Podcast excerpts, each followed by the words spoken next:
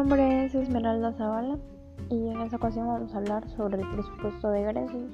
Vamos a resaltar algunos puntos que son muy importantes, como por ejemplo vamos a explicar cuáles son las actividades, las funciones y sus fases del presupuesto de egresos.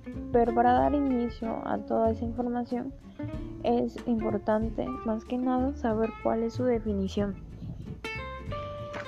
El presupuesto de egresos es el acto legislativo que permite a, a la administración pública usar los recursos monetarios del Estado durante un año fiscal.